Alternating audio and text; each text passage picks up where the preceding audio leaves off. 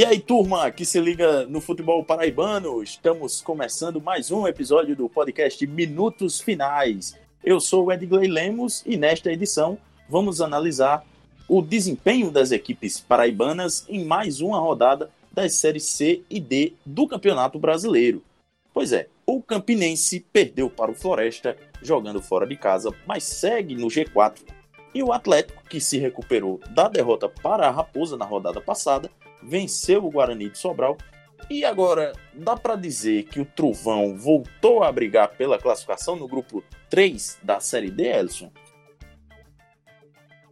Saudações, Edgley, saudações às amigas e aos amigos que escutam um Minutos Finais. Acho que sim, eu acho que, é, como na Série C, eu já falei, ah, acho que eu já falei por aqui, não sei se eu coloquei só no Twitter, que uma das vagas do rebaixamento será para um dos paraibanos, Acredito que a quarta vaga desse grupo A3 da, da Série D vai ficar também entre os dois paraibanos. O Campinense tem 13 pontos, não saiu do G4 porque todo mundo quis que ele ficasse por lá. O Atlético já não teve tanta pena assim. É, bateu o Guarani de Sobral jogando um tempo inteiro com um jogador a menos e, e chegou aos 12 pontos, encostou, né? E agora com mais três rodadas pela frente, acho que o Trovão entrou de vez na briga, conquistando a primeira vitória fora de casa é, na competição em um momento bastante importante aí já de afunilamento e de reta final.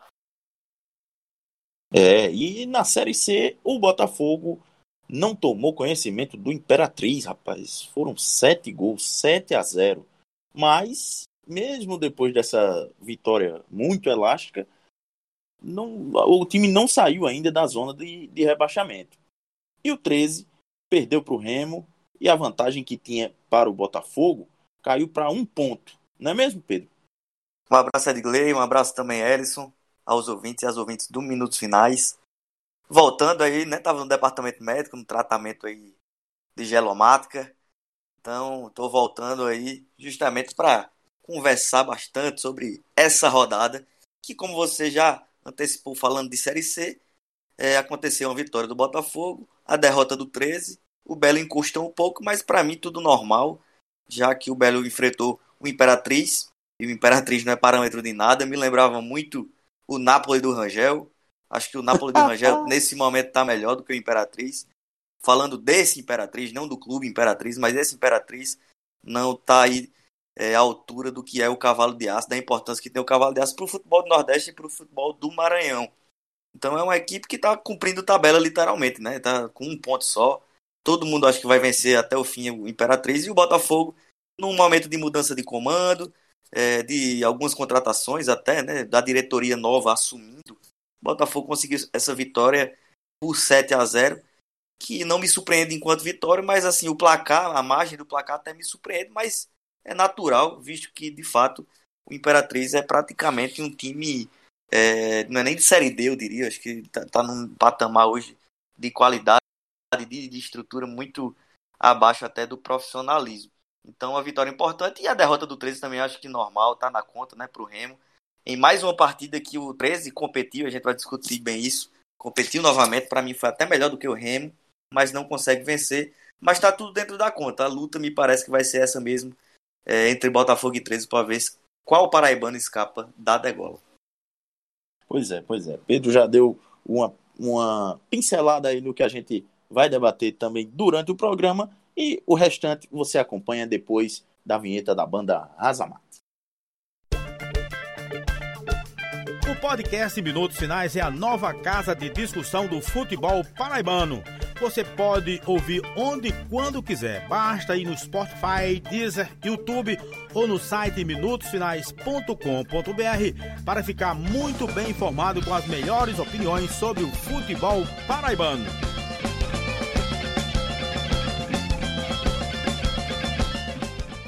De volta com a edição 54 do podcast Minutos Finais.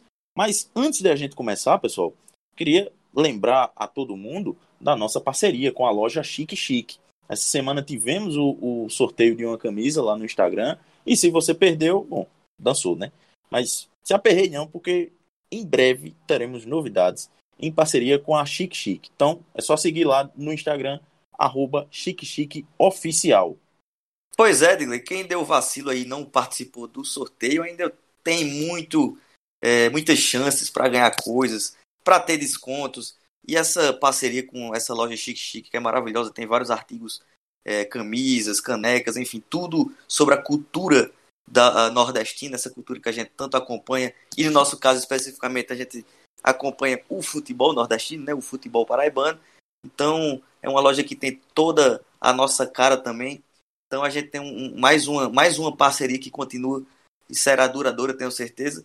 Então, para esse, esse episódio, para essa semana, quem acompanha esse episódio ó, vai ter 15% de desconto na loja Chique Chique, é, que é lá no Instagram, é, arroba oficial, Chique Chique Oficial, na verdade, arroba Chique Chique Oficial no Instagram.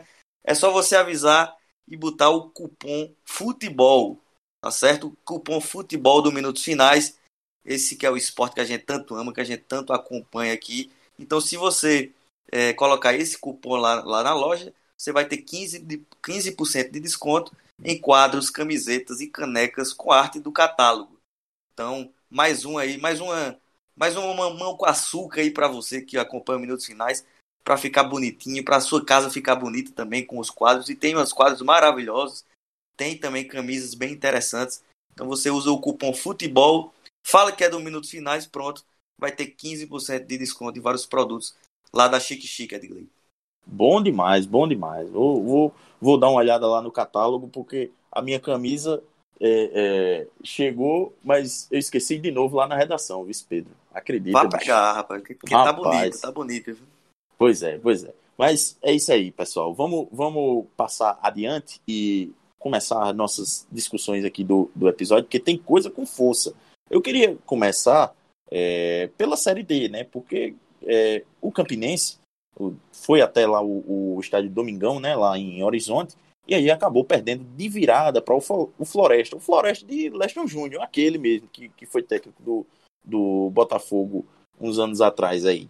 E um jogo que no primeiro tempo, né, Elson, eu queria até sua ajuda para a gente analisar um pouco esse jogo, porque no primeiro tempo muito lento, muito sonolento, é, sem muitas emoções, e aí no segundo tempo a coisa mudou, o Campinense já saiu na frente no placar logo nos primeiros minutos do, do segundo tempo, com o Matheus Regis, que no jogo anterior é, contra o Atlético já tinha ido bem. É, ele aproveitou o rebote né, de um chute do, do Rafael Biapino e aí mandou para as redes. Mas aí o Campinense acabou tomando o um empate cinco minutos depois a, e a virada no finalzinho com requintes de crueldade. Então, é, o Campinense aí acabou perdendo, mas é, respira aliviado porque não, não sai do G4, mas em compensação vê os seus concorrentes diretos é, é, na briga por um por, essa última vaga né, do, do, do grupo 3 da Série D é, se aproximarem. É, o, e, e, outro, outro assunto que eu queria falar, que até já me antecipando ao seu comentário, Elson, é que o Hélio Cabral, né?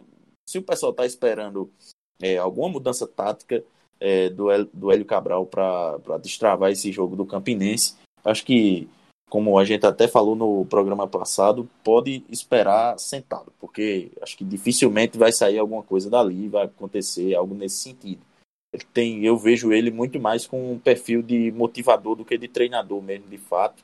E aí queria saber, Elson, quais, como é que você vê as chances do Campinense de conseguir engrenar e se classificar também nesse grupo da Série D.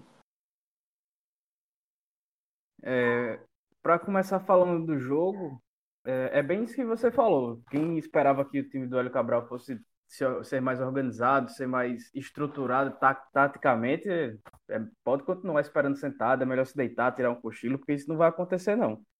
O Hélio Cabral funciona naquela de apagar incêndio, o time tá mal, aí conversa com o jogador, dá uma motivada e tudo mais, porque essa semana inteira que ele teve de treinamento para pegar o, o, Floresta fora de casa, depois de ter vencido o Atlético de Cajazeiras, parece que o time até chegou a regredir, porque não apresentou absolutamente nada de proveitoso.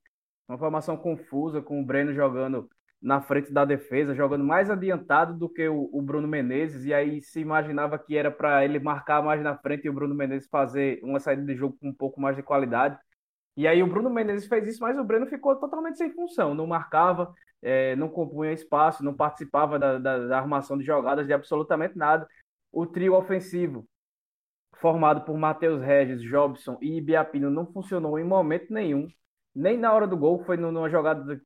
Ah, pronto, o, o, a jogada do gol tava o Matheus Regis, que fez o gol, é, na mesma posição que o Rafael Biapino. E foi isso o jogo todo. E aí o Biapino chutou, o goleiro defendeu e o Matheus Regis fez no rebote. Mas foi isso o jogo inteiro. Eram os dois batendo cabeça, os dois se, se, se encontrando dentro de campo e, e, ocupando o mesmo espaço. E outros lugares não tinha ninguém. O Jobson assistiu o jogo dentro de campo, praticamente não tocou na bola. Então, acho que só o Bruno Menezes entendeu mais ou menos o que o Hélio Cabral queria fazer, ou então ele tem uma qualidade técnica muito grande que ele conseguia fazer uma leitura de jogo e tentar organizar minimamente o meio-campo. Agora, sozinho, ele não ia fazer absolutamente nada, né? Então, é, o Campinense foi um time que não mostrou nada de proveitoso. O, o gol foi de um rebote de uma jogada bem fortuita é, e acabou justamente tomando a virada, né? Porque não produziu nada, não que o Floresta tenha produzido alguma coisa. O primeiro tempo foi de doer nos olhos, eu podia ter cochilado, é, mas eu tive que assistir o jogo. Mas não teria perdido nada se eu tivesse cochilado. Aí depois o, o, o Campinense mostrou realmente que não tem nenhum goleiro que preste no seu elenco. É, a verdade é essa, porque o, o Wellington Lima saiu mal de novo do gol do, da, da, numa, numa bola cruzada e o Floresta acabou. E eu lembro que muita, muita gente pediu o Elton Lima, acho que você também era, era outro que pedia, né? Eu até tinha a opinião, a opinião, que ele também é o, o, melhor, mas de fato parece ser um problema, né? Assim, é nivelado por baixo o debate. Né? Exato, eles só, só servem para pegar pênalti dos dois. E aí eu não acho que o Valdson não tem que voltar, não, porque o Valdson é bem pior do que ele. Mas não, não saiu mal do gol, acabou é, sofrendo o gol de, de empate do zagueiro, acho que foi do Eduardo. E aí, como castigo, conseguiu, em uma jogada de um cruzamento lateral, é, a zaga do Campinense bobeou totalmente. E quando o Wellington conseguiu fazer uma defesa boa, é, o Alisson estava lá sozinho, dentro da pequena área, o zagueiro sozinho na pequena área, sem marcação absolutamente nenhuma, para empurrar e, e, causar o estrago total ao Campinense, levando o gol da virada aos 49 do segundo tempo. Uma situação bem dolorosa, mas merecida pelo que o time não apresentou na partida. E aí, falando sobre a sequência da competição, né? O Campinense está no G4, está sete pontos atrás do Floresta, que podia ter encostado e aberto, por exemplo, essa briga, deixar essa vaga, essa, é, duas vagas abertas, mas agora só tem basicamente essa.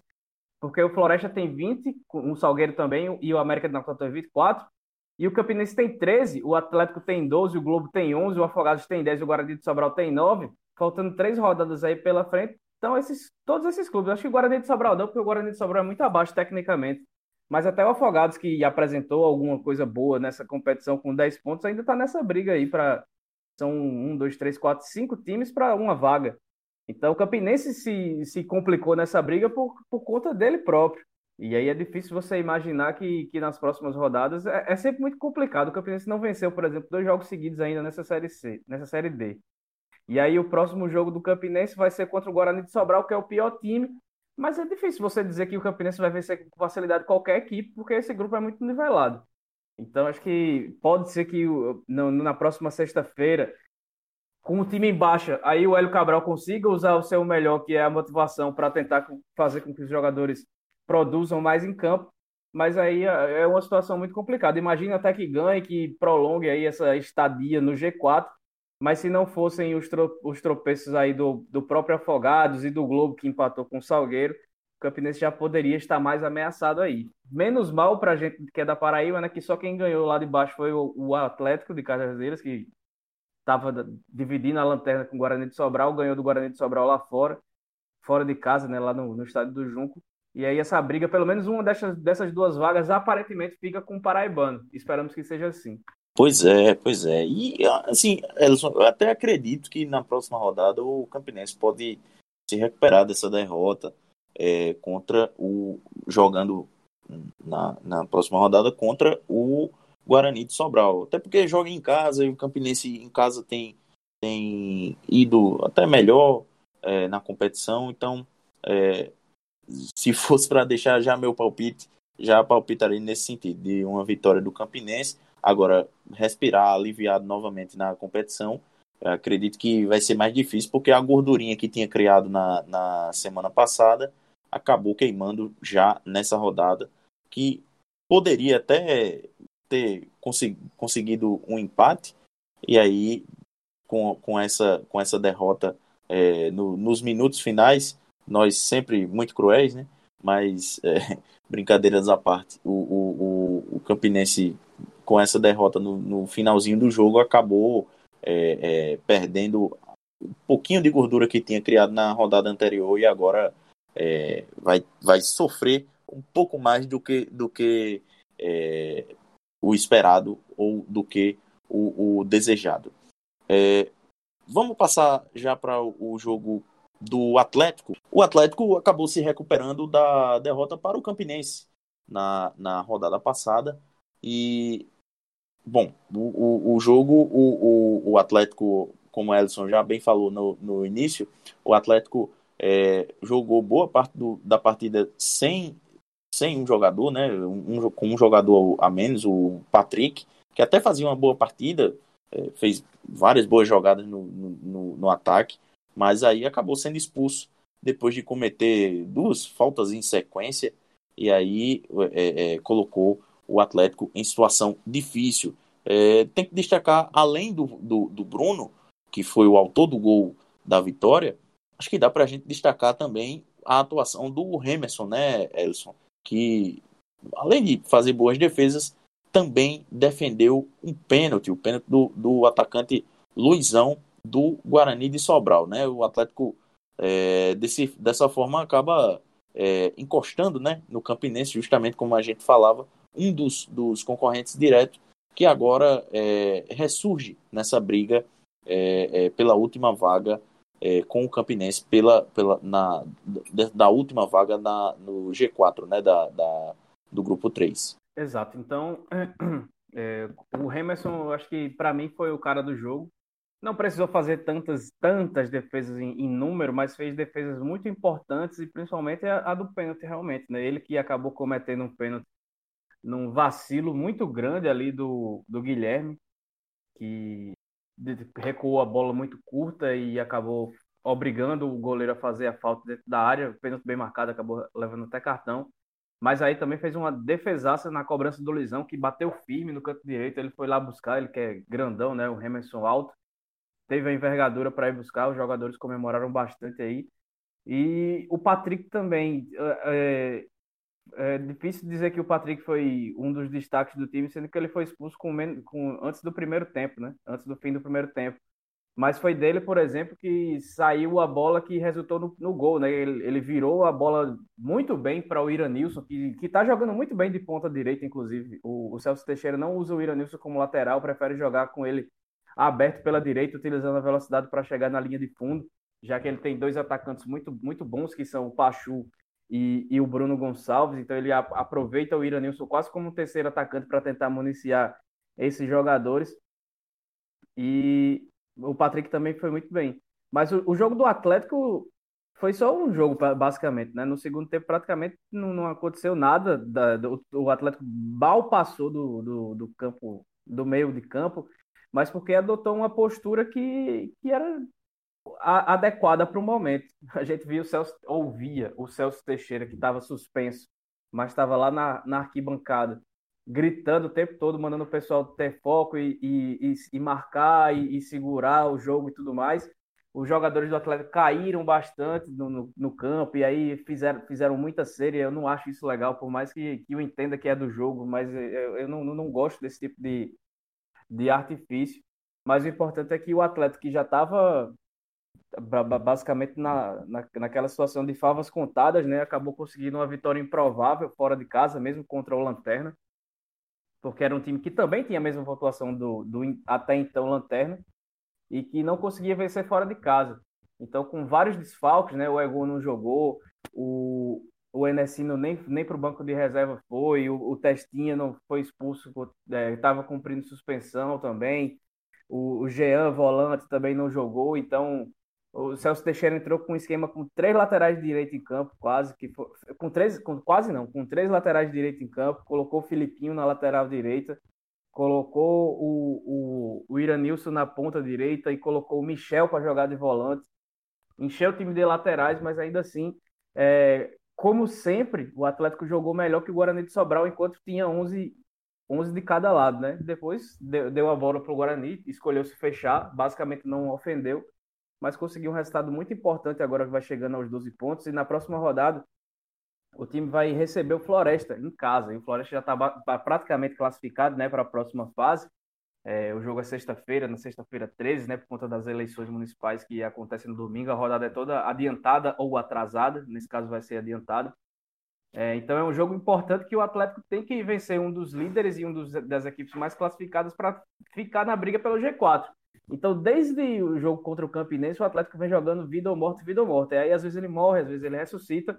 Vamos ver como é que vai ser na próxima sexta, porque faltando três rodadas, é, eu acho que o Atlético vem na, vai, vai bem na briga, porque é, ao, na, em toda a campanha da Série D, o Atlético foi um time que, em quase todos os jogos, jogou melhor que seus adversários, mas não conseguia fazer o resultado, né? É, e agora, esse, esse resultado adverso talvez tenha, talvez faça com que o time crie uma casca, que crie um, um uma, uma, um espírito de, de, de, competição da Série D que ele não apresentava para perder jogos em que jogava, em que atuava melhor que, que seus rivais. Talvez ele entenda agora que na Série D o importante é ganhar de qualquer maneira. E aí passa muito também pela, pelo comando do Celso Teixeira, por aquela, pela aquela intensidade que ele passa na beira do gramado, pela, pela mentalidade que ele tem. Então acho que dá para ter muito mérito disso, é, do, de, dessa, dessa, dessa retorno ao Atlético na briga, na conta do treinador, que não, também não criou nada de diferente tecnicamente, mas pelo menos é, o time parece mais ligado e, e mais motivado para conseguir os resultados. Pois é, o Elson. E quem comandou o time nessa, nessa rodada foi o, o Gabriel o Gabriel Teixeira, né? O, o filho do, do, do, Celso. Você comentava um, negócio engraçado no, no, que eu achei engraçado no Twitter, que é a questão do, do, da semelhança né, entre Celso e Tite. Porque se o Tite lá na seleção tem o Titinho na, na, na sua comissão técnica como auxiliar, o Celso tem o Gabriel, seu filho, também é, é, na, na sua comissão técnica. Né? Já não basta ser o filho na seleção, ainda tem que ser chamado de Titinho, né? Que é um negócio bem bizarro. né? tem, o, no... tem o Fonsequinha também, do Roberto Fonseca, é o filho que é auxiliar dele. O Roberto Fonseca, que já foi do Botafogo, também já, já tem o filho como auxiliar. É o outro Cu, que tem. Cu, Cuca tem o irmão, né? Que é o Cuquinha. Isso. Nossa, imagina, imagina a cobrança, como é que vai ser. O, o filho dizer, pai, eu não vou fazer isso aqui não. Ah, vá pra porra, eu vou fazer isso aqui do jeito que eu quero. Isso não tem nada a ver. Como é isso? Não, isso obviamente não vai acontecer, né? Mas e já tá em família depois disso, né? Ah, Imagina o jantar em família de Celso, bicho. Teve uma hora que, que, tá, que, deu pra ouvir o, o Celso pedindo pra ele fazer, tomar uma decisão lá e, e, e o Gabriel falando. Ele não aguenta mais, ele não aguenta mais. E Celso doido na beira do, lá na arquibancada gritando. Que aliás ainda tem isso, né? Porque é, é, a gente até comentou no, no, no programa anterior que no, nesse momento em que não tem, não tem torcida, não adianta de nada o cara tá na tribuna ou tá na, na, na, na, na arquibancada. Principalmente Celso, que, que grita pra caramba, enfim. É, mas podemos, acho que podemos subir de divisão, só né? Pra, só para falar ainda um pouco aqui de uhum. tabela, é, do Campinense, do Atlético, é, o Campinense é muito irregular, né? O Campinense a gente vê uma irregularidade enorme, é um time que não tem sequência, né? A gente não vê uma sequência de resultados positivos. É sempre uma vitória, uma derrota, uma vitória, uma derrota, depois um empate, uma derrota, uma vitória. É um time muito irregular. Só que esse, esse grupo 3, né? Ele, isso acho que era esperado, ele coloca uma condição de, de equilíbrio, é, que eu esperava mais até, eu vou explicar, mas coloca uma condição de equilíbrio de formatação mesmo de, de grupo, né? Com oito times que uma vitória do Campinense normalmente ele, ele vai para o G4. Quando ele perde, ele sai. Fica sempre nessa, né? O Atlético de Cajazeiras é um pouco mais irregular em termos de resultados, assim como o Campinense, mas eu vejo até uma regularidade maior nos jogos do Atlético de Cajazeiras do que no Campinense. Concordo com a que fala que normalmente o Atlético faz boas partidas, ou pelo menos melhor do que seus adversários, e acaba não conseguindo é, copar os jogos, como a gente chama. Mais ou menos como o 13 faz, faz na Série C, né? Bem semelhante nesse aspecto. O que me surpreende é que a gente imaginava um grupo 4 ali, onde está o ABC, né, o Itabaiana, muito mais, é, digamos que menos equilibrado. Né? A gente imaginava esse 3 aí, onde tem América, Salgueiro, Floresta, Campinense, Globo, enfim. Sobral é uma coisa muito mais equilibrada, mas se, se, e ela é equilibrada, mas se abriu de fato uma fenda, é, um espaço que eu acho que é muito justo. De fato, eu acho que o América a gente esperava assim, né? O América tem um bom investimento, está sempre buscando o acesso com a montagem interessante de time e tem de fato muito claramente o melhor time desse grupo. É uma equipe que vai se classificar com total tranquilidade e justa tranquilidade. Mas depois vem Salgueiro e Floresta, que também abriram essa fenda né, para o, quarto colocado, que é o Campinense, de sete pontos, que para mim é muita coisa nesse momento, nessa altura do campeonato. E aí eu concordo com elas, que eu vejo que só vai ter uma vaga mesmo em aberto aí. E aí tem muita gente para essa vaga. Viu? Acho que desde Guarani de Sobral, que de fato só tem, tem duas vitórias, né? E, e acaba tendo seis derrotas. É, mas enfim, não, não, não é uma equipe que vem jogando bem, né? Então mas de fato pelo fato que a gente pelo que a gente está acompanhando da tabela também tá, tá tá vivo né vai chegar vivo aí para essa reta final também a gente pode ter um, um, uma classificação de Atlético e Campinense eu acho muito improvável eu consigo ver de fato um espaçamento grande aqui acho que fica entre essas equipes provavelmente Campinense Atlético e, e Globo mas concordo também com que o Afogados pode, pode chegar e ainda coloco Guarani de Sobral mas talvez fique de fato entre Campinense e Atlético Cajazeiras. E aí vai ser bem no, nos detalhes. Mas é possível que nenhum dos dois classifique, né? É bom colocar também isso em perspectiva. É, merecidamente, porque de fato Salgueiro, Floresta e América do Natal é, abriram aí muito, né, uma vantagem muito grande, colocando praticamente só uma vaga em jogo para outras uma, duas, três, quatro, cinco equipes, né? Então é uma série D que vai ficando de certa forma complicada, porque a gente esperava até uma possibilidade de Campinense Atlético se classificar, né? De ter dois paraibanos. Tá bem difícil de se acontecer, eu diria que quase impossível. E é possível, ainda é. Existe a possibilidade de Campinense Atlético nem se classificar, e não seria nada absurdo, viu? Com o que a gente viu deles dois, de Globo, de Afogados, daria para essas duas equipes até passarem Campinense Atlético que se mostra muito irregular nessa série D. Série, série D. Beleza, agora pegando o elevador, subindo de divisão para Série C, uh, vamos começar pelo jogo do Botafogo, que cronologicamente aconteceu primeiro, na tarde e noite desse do último sábado. O Botafogo aplicou uma goleada sonora, né? 7 a 0 rapaz, em cima do Imperatriz, o já sofrido Imperatriz, e é, a essa altura do campeonato está é, tá apenas, tá apenas cumprindo tabela para não, pra não, é, é, não sofrer WO, né? E, inclusive, após essa goleada, foi confirmado matematicamente o rebaixamento é, do cavalo de aço. Mas, apesar de tudo isso, apesar do resultado muito bom, muito elástico é, para o Botafogo, é, eu acredito que é preciso é, relativizar né, algumas coisas. Porque, primeiro, se trata de uma Imperatriz lanterna do grupo. Tem apenas um ponto. Depois de 14 rodadas, o Imperatriz, o Imperatriz só somou um ponto. E depois que o goleiro Jairo foi expulso é, no primeiro no lance do primeiro gol né, do, do Botafogo, com um a menos, o, e o espaço que a defesa do, do, do Cavalo de Aço já dá naturalmente a, a seus adversários, é, nesse jogo é, com o Botafogo acabou sendo ampliado depois dessa expulsão. O Cavalo de Aço teve que se virar aí, né? Trocar, né? Tirar um jogador da linha, botar, botar mais um goleiro por conta da expulsão do Jairo. Então, é, com esse espaço na defesa ampliado, espaço no campo, né? O, o Botafogo fez praticamente um, um, treino de ataque contra defesa, dá para dizer que foi isso, Edson? Se você tirar o recorte do primeiro minuto de jogo, o Imperatriz devia ter aberto o placar no primeiro minuto. É, o Felipe fez uma defesa boa, e aí se imaginava que a, a, o Botafogo ia começar a ficar nervoso, é, porque é um time que não, não, não vinha tendo confiança nas suas partidas, né? era um time muito, muito que deixava muito a desejar, não passava a ter, ter segurança em absolutamente nada. Mas aí, pouco tempo depois, é, aí lá por volta dos 14, 15 minutos, o, o, goleiro Jairo deu uma força tremenda, né? O, o, Diego Rosa perdeu um gol incrível. Só que aí a bola sobrou para ele próprio e, e, o goleiro fez um pênalti bobo, caiu por cima dele e foi expulso.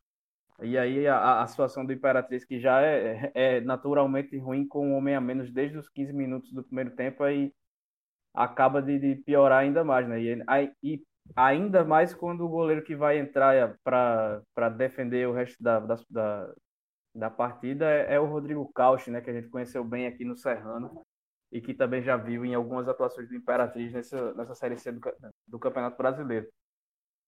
E aí, com, com a vantagem numérica e com o gol do Ramon logo no começo, o Botafogo fez, foi treinando. É, é, é, é basicamente isso mesmo. O Botafogo foi treinando seu ataque e não parava de atacar. E, e eu vou começar a pontuar logo aqui primeiro, é, para que não, não, ninguém pegue a gente na palavra ou que distorça as coisas. Como a gente falou aqui que a sequência de duas vitórias do 13 sobre o Imperatriz não queriam dizer absolutamente nada, esse 7 a 0 do Botafogo não quer dizer absolutamente nada.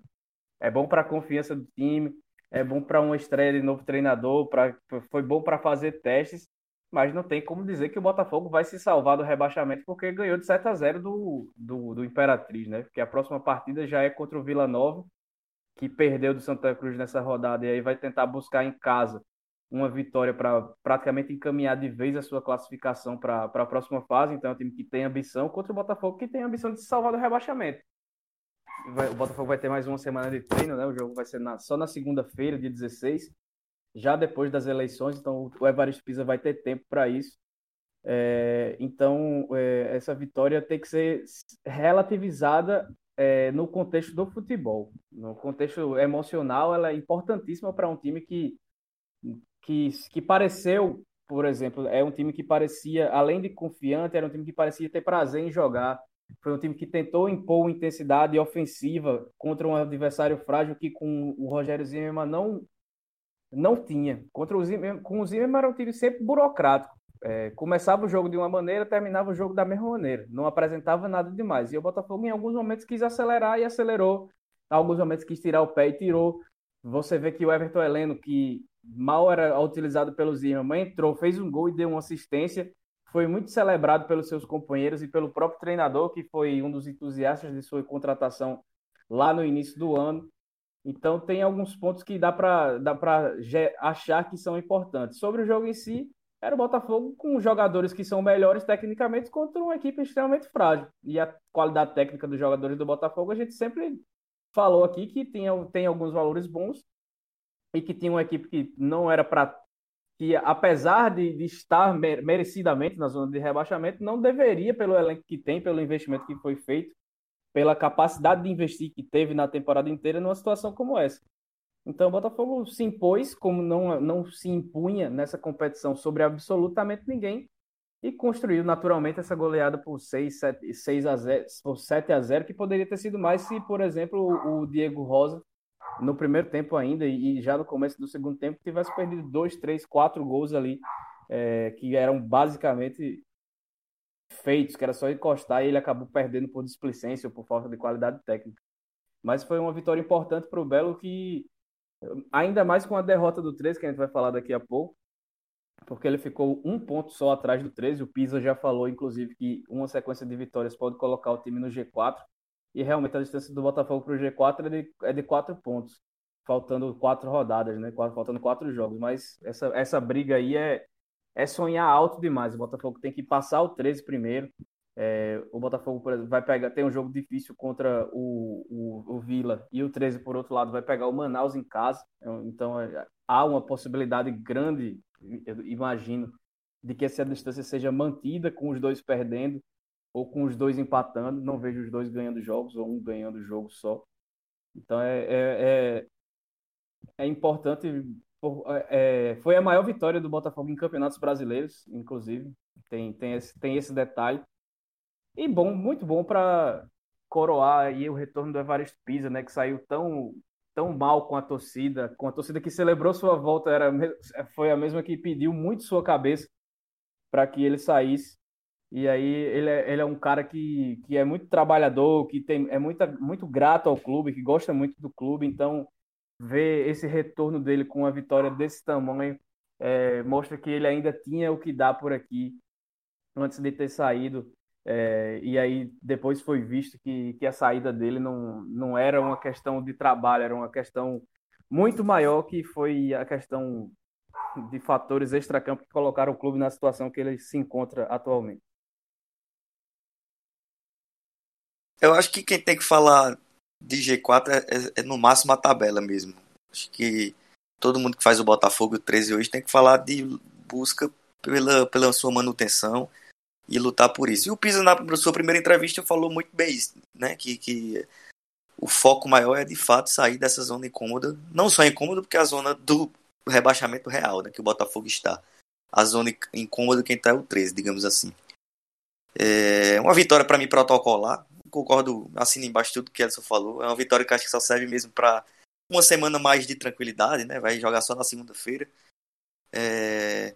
Pisa vai, vai comprar pão e vai estar tá uma tranquilidade um pouco maior né, na torcida, vai vai ver, vai estar tá no Instagram lá, já tá postando coisas que a galera tá marcando ele. Então é muito mais uma uma semana de tranquilidade, uma vitória protocolar que de fato eu não esperava um 7 a 0, mas um 7 a 0 que eu acho que foi acabou sendo construído. O 7 a 0 talvez até seja demais para a diferença das equipes, mas que acabou sendo construído pela circunstância de jogo e aí eu acho que o o Jairo acabou fazendo realmente pênalti. O, o, o Diego Rosa, para mim, valorizou muito mais, de fato, foi pênalti. E naquele tipo de jogada é vermelho mesmo. Né? Não tinha mais a, a disputa de bola. Né? O goleiro foi tentar impedir o gol. E o Diego Rosa aproveitou isso, deu uma valorizada, mas foi pênalti mesmo. Eu acho que a expulsão foi correta. E a partir daí o, o, o jogo muda inteiramente. Né? Se já havia uma diferença clara entre as duas equipes. E aí não é entre as duas equipes, é entre a Imperatriz e toda a Série C, né? Todo o grupo A. É, e de fato tinha essa diferença. Depois de com um a menos, fica muito mais difícil para o Cavalo de Aço. O Botafogo teve volume, fez o que tinha que fazer.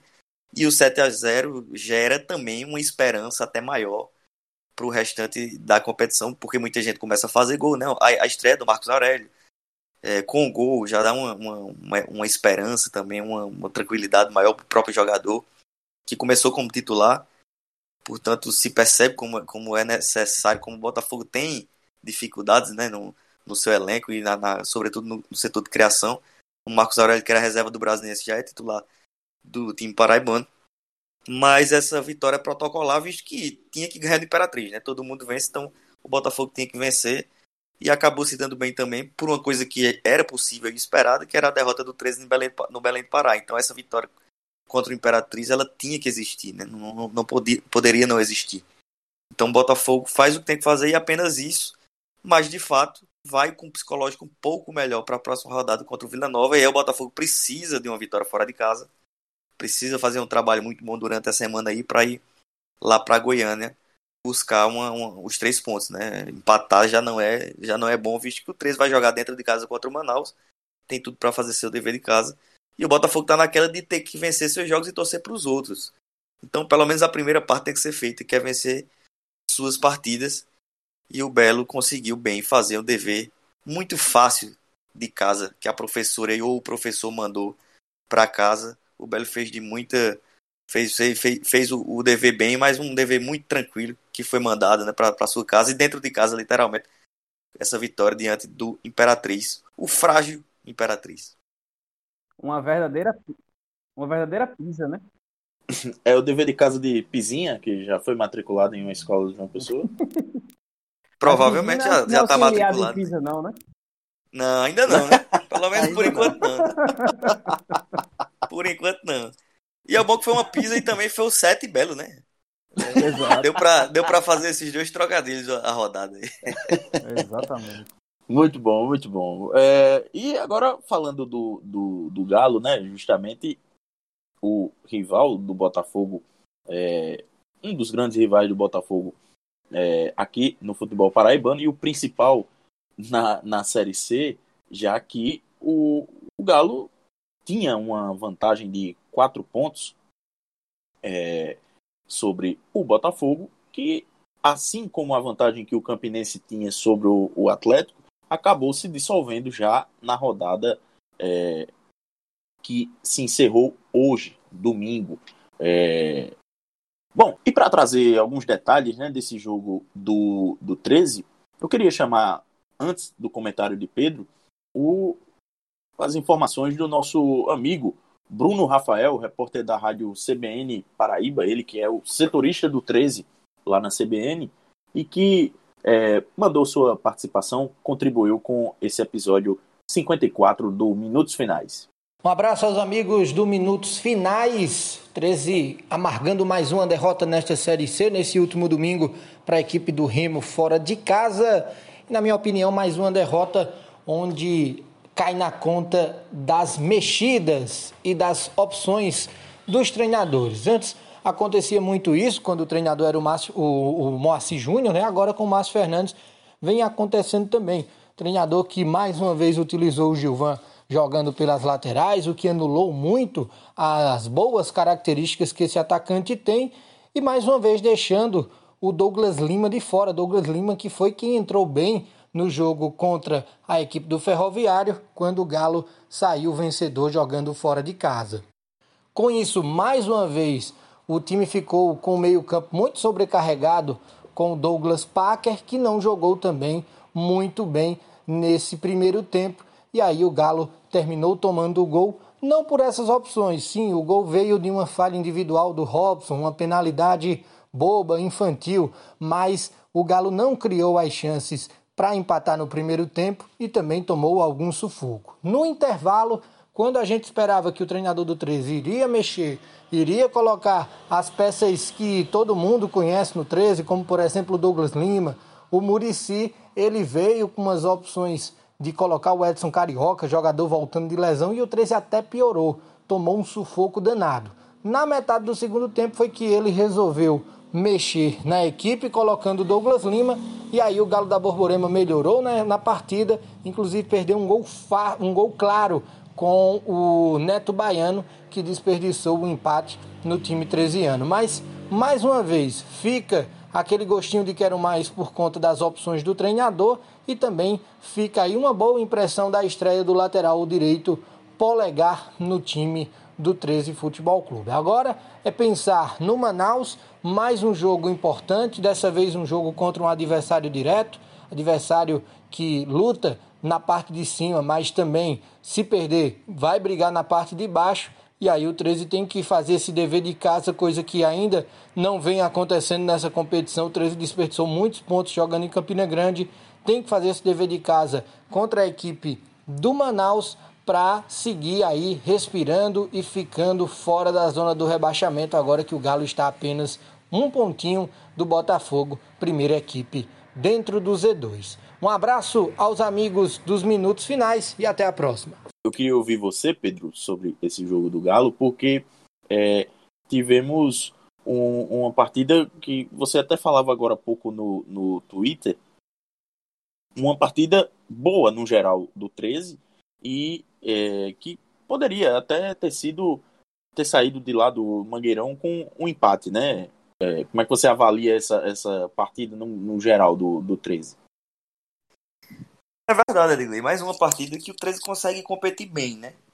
É, eu acho que é aquele tipo de partida que é muito interessante, inclusive. Eu gosto muito de assistir enquanto espectador, ver esse tipo de partida, é, que é o tipo de jogo que pode ser qualquer resultado e não, não que, que, qualquer resultado traduziria bem o que foi o confronto. A gente teve um primeiro tempo, de fato, bem abaixo assim, do que eu esperava, pelo menos. Não, não foi um primeiro tempo legal. Tava caminhando para ser bem ruim, inclusive. É, teve o, o, vacilo do Robson, né? Para começar a história, a gente tem que falar do que foi primordial até para a derrota do 13. O Robson fez um pênalti infantil daqueles, meu velho, que sinceramente eu, como torcedor, fico indignado. Que o jogador não pode fazer de jeito nenhum, porque aquela bola cruzada na área, mas que se percebe que ela não vai para o jogador X. E aí o jogador Y faz a falta no jogador X, uma falta de puro vacilo do, do jogador adversário ser mais rápido, né? Você está montado naquela marcação, mas o jogador sai, se desvencilha e aí você, no, no ato de desespero, acaba é, tendo que fazer a falta, né? tendo que derrubar o jogador. E aí foi o que aconteceu, o vacilo grande do Robson, num lance que o, provavelmente o, a bola não iria chegar no atleta do Remo, o alemão. E aí o Robson dá de graça esse pênalti, Salatiel guarda no fundo das redes, e esse é o gol da vitória. No primeiro tempo, o, o, o Remo não, não jogou bem, não finalizou tanto, mas fez o gol cedo, também se deu ao luxo a isso, digamos assim. O, o, o 13 também, de fato, não fez um bom primeiro tempo, Mas a reta final é, da primeira etapa do 13 foi, foi uma, teve uma blitz interessante, algumas boas chances, e fez com que o, o, o time do, do Galo da Borborema acabasse a primeira etapa já melhor do que, do que o Remo, né? Então, o primeiro tempo do 13 já foi melhor do que o Remo, acabou sendo mais perigoso. É, o Remo que. O, o 13 que jogou com 4-2-3-1, né? Que é hoje o esquema, digamos, mais comum, né? O que já foi o 4-4-2 por muito tempo. Hoje a gente tem um 4-2-3-1 com dois jogadores abertos, um, centralizado atrás do atacante. Então tivemos dois atacantes, o 13 jogou com dois atacantes abertos, que foi o Gilvan e o Danilo Bala, e o Neto Baiano mais centralizado, né? Com o, é, o Douglas Parker jogando um pouco mais atrás. E aí falta muito do Douglas Parker, né, na minha opinião. É um jogador que de fato ajudou, né? A sua contratação já deu algum, algumas ajudas ao 13, mas ainda é muito pouco para o que deve ser um articulador. Tanto que o, o, time depende muito do Vinícius Barba, né? De fato, quem joga por dentro ali com mais criatividade e qualidade é o Vinícius Barba, o segundo ataque, o segundo volante do Galo da Borborema. Então acaba dependendo muito de um jogador e nem sempre ele pode né, subir e tal, porque também tem algumas responsabilidades é, defensivas e acaba dependendo muito desse jogador. E os dois jogadores abertos acabou que não funcionou tanto. Até o Danilo Bala funcionou um pouco melhor. Mas o Gilvan, que até botei no Twitter também, o Gilvan não é um jogador de jogar aberto, né? E a torcida do 13 está numa bronca muito grande. Nesse sentido, eu concordo com a análise. O Gilvan jogando aberto ali, para mim é um desperdício acaba matando o próprio Gilvan, que tem que acompanhar a lateral. O Gilvan não precisa também ser a referência sempre. Eu acho que ele é um jogador que também joga um pouco mais aberto e tal com, com dois atacantes, jogando com dois atacantes, mas de fato no 4-2-3-1 ele tendo que jogar bem abertão e tendo que buscar a lateral, fica complicado para o Givan. Então acho que essa foi uma opção que não foi muito boa. E quem estava no banco é o Douglas Lima, que continua, na minha percepção, sendo os melhores jogadores desse time do 13. E tanto que acabou entrando no segundo tempo e o time melhorou um pouco. Na segunda etapa, com algumas mudanças, o 13 de fato, é, o Remo começou melhor, vamos lembrar, o, o Remo foi bem perigoso. É, na volta do intervalo, teve chance. Por isso que eu digo que o jogo teve chance de ser qualquer placar. Porque o Remo poderia ter ali, por exemplo, é, aberto e ampliado até o, o, placar, né? Ter aumentado o placar e o jogo poderia ser outro. Então, naquele momento, o Remo foi melhor, criou boas chances. Mas, de, de novo, o 13 botou a bola no chão. E aí, de fato, no segundo tempo foi bem mais perigoso do que o Remo e teve mais qualidade, né? É, sobretudo por conta das mudanças. Algumas mudanças que, de fato, não surtem tanto efeito. E aí eu concordo também com a bronca do torcedor. Eu ainda acho muito estranho o Bruno Mota é, ser uma opção à frente do Alexandre Santana, por exemplo. O Edson Carioca também foi jogar aberto.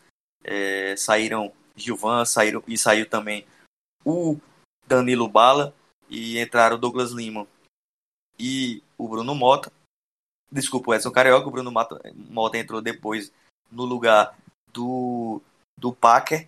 Então, algumas mudanças que não deram certo. Já do Douglas Lima deu certo, na minha visão. Né? Ele, de fato, entrou melhor ali, sendo a opção aberta pela esquerda e começou a construir. O Polegar também entrou bem, né? O, o central do Caruaru, que está devendo salário o tempo todinho, está invicto ainda, interessante. Mas por estar tá devendo salário, acaba sendo um mercado, né? Algumas equipes estão buscando jogadores no, no central do Caruaru.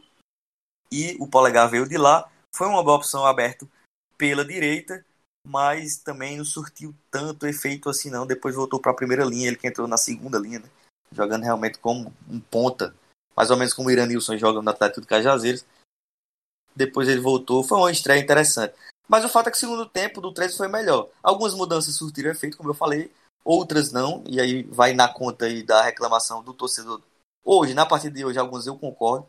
Não consigo ver, é, Ellison, a insistência no, no, no sinceramente, você que acompanha também o 13, no Bruno Mota, no, no Edson Carioca, são jogadores que eu acho que não agregam muito bem. É, por isso que eu até entendo a, entrada do, do, do Gilvande aberto e, e, do próprio Danilo Bala também jogando de primeira. Embora eu acho que o Douglas Lima não pode sair de jeito nenhum desse time. Mas enfim, o 13 de fato foi melhor, jogou, criou mais chances, foi bem perigoso. Vinícius teve que fazer boas defesas.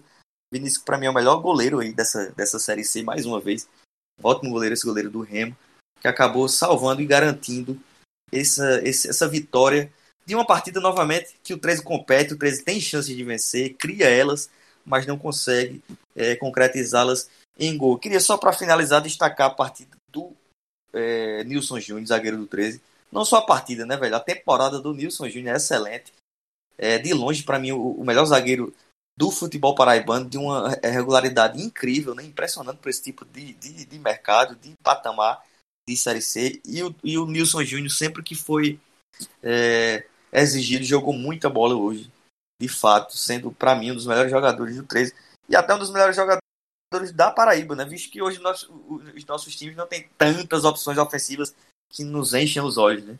Então, o Nilson Júnior, mais uma grande partida, contribuiu muito aí para para o 13 escapar, pelo menos, de levar mais gols, né?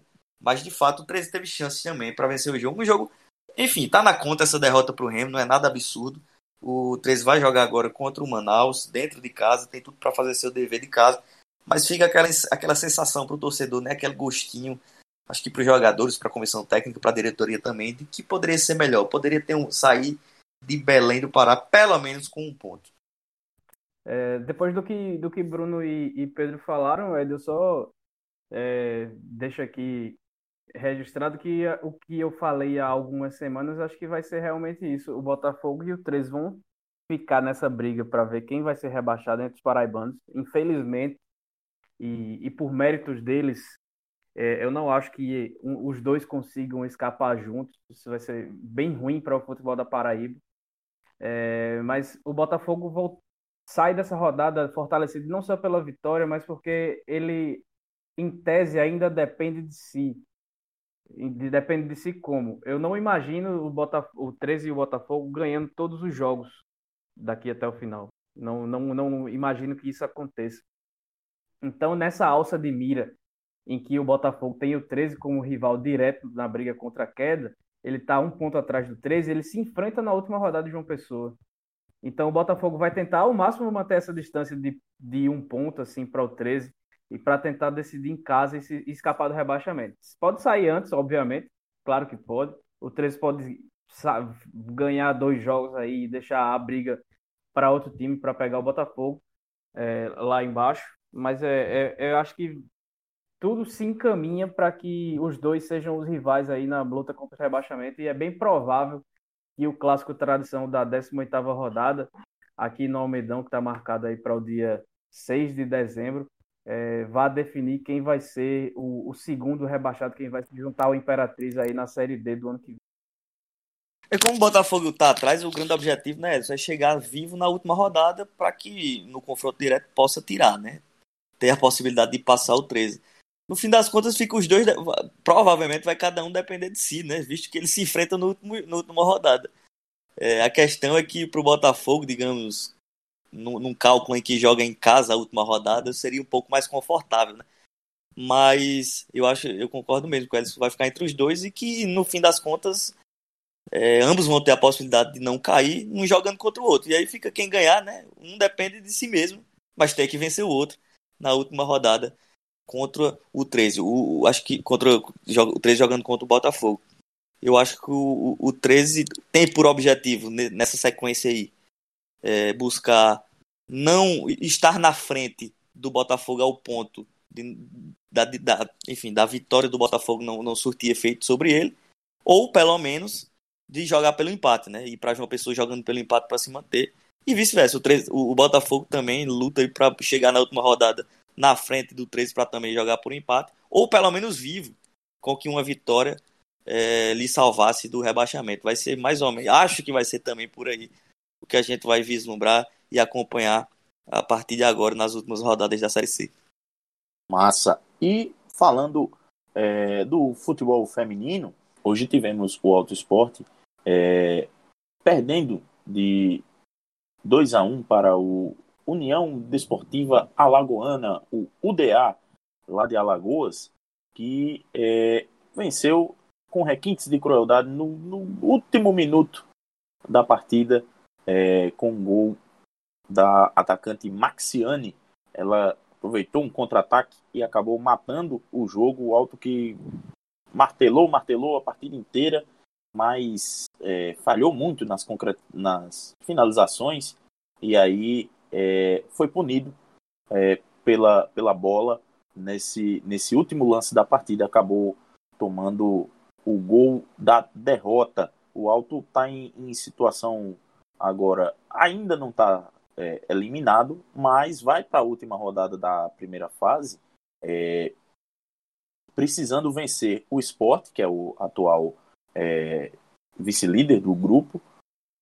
O, o Sport tem seis pontos, é, perdeu hoje para o Bahia por 3 a 0. O Bahia está classificado já com 12 pontos é, depois da vitória de hoje. E aí, com a derrota, o Alto segue com 4 pontos. É o quinto colocado da, da, do grupo do grupo C é, da Série A2 do Campeonato Brasileiro de Futebol Feminino. E é, agora precisa vencer a todo custo o esporte e ainda torcer por tropeços dos seus é, rivais é, é, de grupo é, que vão que vão que também tem condições. Um deles é a UDA e o outro é também é o Cruzeiro de, do Rio Grande do Norte, que hoje perdeu para o Náutico, o Náutico que é o lanterninha da competição do, do grupo da competição. Lembrando que o campeonato tem seis grupos, né? Portanto, Isso. vamos classificar dois de cada grupo, é. quatro e mais dois melhores terceiro colocados. Assim, já fazendo juízo de valor do que foi o confronto, para mim, pelos meus cálculos, já que eu fazia desde o início do campeonato, é, esse jogo da UDA é muito importante, sabe, para essa classificação. É, o time conseguiu vencer o Náutico, o Bahia era normal perder, o Cruzeiro de Macaíba era um jogo que eu esperava uma vitória do Botafogo. Desculpe do Alto Esporte, tô acostumado ainda com o Botafogo feminino, do Alto Esporte. E é, realmente aquele empatezinho também foi complicado. Mas o Cruzeiro de Macaíba é uma, é uma, equipe que também tem certa tradição. Mas essa vitória contra o DA eu via como muito importante para essa classificação, já que tropeçou contra o Cruzeiro, né? Então o Alto deu esse vacilo aí e realmente complicou bastante. Vai pegar o esporte que também é uma força, né, nordestina do futebol feminino e complicou muito. Um time que eu realmente eu esperei que ia classificar, viu? O Alto Sport. Pode acontecer, é claro é possível. Mas está bem, mas mais, tá bem mais bastante, difícil. bem, bem Agora, difícil. Pela, pelos meus cálculos ficou bem complicado. E eu achava que realmente o Alto ia se classificar esse ano, viu? Agora, ô Pedro, o, o, o, no, esse, essa vitória com o Náutico foi antes da paralisação por conta da pandemia, né? Isso. Pois é. Depois da. Foi antes. Depois... Inclusive com um time bem modificado. Em tese, o time tá mais reforçado agora. Pois é. E já tinha vencido o Náutico, né? Pois é. Mas, é, naquele momento, o que me chamou a atenção, no, tanto no jogo contra o Cruzeiro, contra, quanto agora contra o DA, é que a preparação física faz muita diferença para o time do Alto Esporte. Sim. A gente vê o, o time das meninas, da, da, das adversárias, né, no fim dos jogos, correndo e competindo como, como no começo, não como no começo do jogo, mas em um nível bastante aceitável, enquanto o Alto Esporte no fim do ano está tá, tá todo mundo se arrastando em campo. O próprio erro da, da Thalita no segundo gol do DA, já no fim do jogo, é de pura desatenção de quem não consegue mais nem ficar em pé, basicamente, porque ela não conseguiu tocar uma bola para trás. E aí é, é uma questão que, que, é, que não, é, não tem nem como cobrar as meninas, né? Porque é questão de estrutura realmente do clube, como o Alto, que já não tem dinheiro para investir no masculino. Imagine a, a, disposição que o time vai ter para ter uma formação, uma preparação física adequada para disputar o Campeonato Brasileiro para um time feminino, né? Então, é, as meninas conseguem. Não é só, não é só preparação é, física também, né? É alimentação, é, é, é, isso. tem tudo isso envolvido que no profissional masculino já não era, já não era é, é muito bom no, no, feminino. Já não era esse, esse Roberto Carlos. É, exatamente. e ainda empurram o jogo para uma para um domingo de 3 horas da tarde, né? Que, é, que já é uma questão que ainda prejudica. Mas agora, pior, mais. pior que todos os jogos né, da, da rodada foram, foram nesse horário. É, é, mas aí tem que levar muito em consideração a questão de clima e tudo mais. É bem complicado realmente. É. Mas acho que só em estar viva, é, os resultados todos dessa rodada ajudaram o alto, né? Só o alto que não se ajudou. Sim. Se tivesse ganho e entrar dentro do, Exatamente. Da, da, do G2 aí na, na, na, rodada final, né? Mas ainda está vivo e poder é, brigar aí por uma classificação na próxima fase, acho que já é já faz uma campanha minimamente decente aí para as meninas alvirrubras. É, pois é. O, o, o Alto é, entra em campo novamente na sexta-feira, às 4 horas da tarde. Joga lá no estádio Ademar Cunha, em Paulista, lá em Pernambuco. O... É o Grande Cunhão, né? Lá, do, lá, de, é, lá em Recife. É, que era do, do América de Recife. Era do América de Recife. O Cunhão, é. é, né? É verdade. Quando o América tá jogando, é do América de Recife. O grande Cunhão do Adem, Ademar da Cunha, exatamente. pois é. Pessoal, acho que, que esgotamos né, o, o, os assuntos todos é, dessa, dessa rodada. Uh, deixa aí o espaço caso vocês tenham algum recadinho. Só lembrar aí para a turma acompanhar também o FutePB, o Instagram, arroba FutePB, nosso parceiro. Tem tudo sobre o futebol paraibano, futebol amador também, é, daqui do nosso estado. É uma galera que acompanha muito bem, tem muitas informações sempre lá no arroba FutePB também, sempre nos ajudando, nos divulgando e acompanhando o futebol paraibano, que é uma coisa que a gente faz há muito tempo, que a gente gosta muito de fazer e valorizar todo mundo que faz isso muito bem. Ô Pedro, e a série histórica do futebol paraibano? É... Quando é que sai mais vídeo? Porque o último a gente já viu e divulgou que foi a história do 13 rubro-negro, jogando com as isso, cores do Campinense. Exatamente. Como é que pode um negócio desse? Pois é, aconteceu, não, eu não estou inventando não, viu? O 13 jogou e você pode ver lá ainda no canal youtube.com arroba Pedro Alves. E de fato, como você falou, Ed, teremos esse mês ainda. Não sei precisar o dia, porque depende de muita coisa, mas teremos sim é, nesse mês mais um episódio, como sempre, todo mês, um episódio para lembrar e resgatar o que é que já aconteceu de bom, de bonito, de esquisito no futebol paraibano. Então, acompanhe lá, se inscrevam, é, youtube.com Pedro Alves PB, que esse mês teremos novidades sim, mais algum episódio sobre essa série histórica do futebol paraibano. Pois é, se inscreva e ative o sininho lá no canal de Pedro Alves para ser avisado sempre que tiver um vídeo novo. É, e, Ed, e, eu, deixo aqui um, deixo aqui um abraço para a turma do Baião de Dois, né? Que quem diria, Sim. escuta a gente, quase sempre menciona a gente na, nos ah. episódios do Baião, então a gente fica honrado e, e muito feliz com, com a, essa audiência mais que qualificada. Um abraço para o Pereira, um abraço para o Anderson, um abraço para toda a turma. Isso lá. é culpa dele, isso é culpa de Pereira. Exato. É culpa de Pereira, a turma ouvir a gente. Tá sofrendo. Eu soube que ele tava por aqui, rapaz, nem avisou, nem chamou para nada. Foda, toda vez é isso. ele tá. Ele Grande tá Pereira, abração para ele ele tá por aqui e em vez de esperar é, uma mudança tática de Eli Cabral no Campinense sentado, ele tá esperando correndo. Ele disse que correu, correu com força lá na, na, na, beira lá do açude velho, rapaz. Disse que. Aí sim. É, meu amigo. O cara tá atleta fino. Nesse ritmo aí, ele, ele, ele reforça ainda a Raposa nessa, nessa série D. Vai, vai conseguir correr Mark Jobson, vai correr Mark Jobson, antes com certeza. De, ele reforça a Raposa antes de Daniel Sobralense. Ei, ainda tem Daniel Sobral, meu Deus do céu. É verdade, é verdade. Pois é, pois é. Bom, mas fica aí, fica aí o, o nosso agradecimento, nossa saudação aos amigos do Baião de Dois, sempre muito generosos, é, é, nos ouvindo e, e divulgando também para o seu público que, que acompanha o futebol nordestino como um todo e sempre nos indicam para conhecerem mais do futebol paraibano. Acho que podemos encerrar por aqui essa edição 54 do Minutos Finais. É, então, eu agradeço a Pedro e a Elson por mais uma vez a gente compor né, essa, essa mesa tão legal do Minutos Finais. Agradeço mais uma vez a Bruno Rafael que nos, nos, nos é, ajudou né, com, com um, um, áudio falando do, do jogo do 13 e a você que nos ouviu é, em mais essa edição. Nosso muito obrigado e também a Ademar e Iaco, né, que rodaram Sim. muito bem o elenco aí, mantiveram o nível nas últimas semanas. É a nossa, é a nossa categoria de base, eles estão fazendo parte do rodízio do Dome. Ixi, Maria, aí, aí é gol com força. e antes de a gente ir, eu queria que Ellison passasse aí para o pessoal onde é que eles podem nos ouvir, né? O Minutos Finais está no Spotify, no Deezer, no Apple Podcast, no Google Podcast e também no site podminutosfinais.com.br. E siga a gente nas redes sociais, né, no facebook.com barra podminutosfinais e no Instagram e Twitter, arroba minutos underline finais. Beleza, muito obrigado a você que nos ouviu. Até a próxima. Tchau, tchau.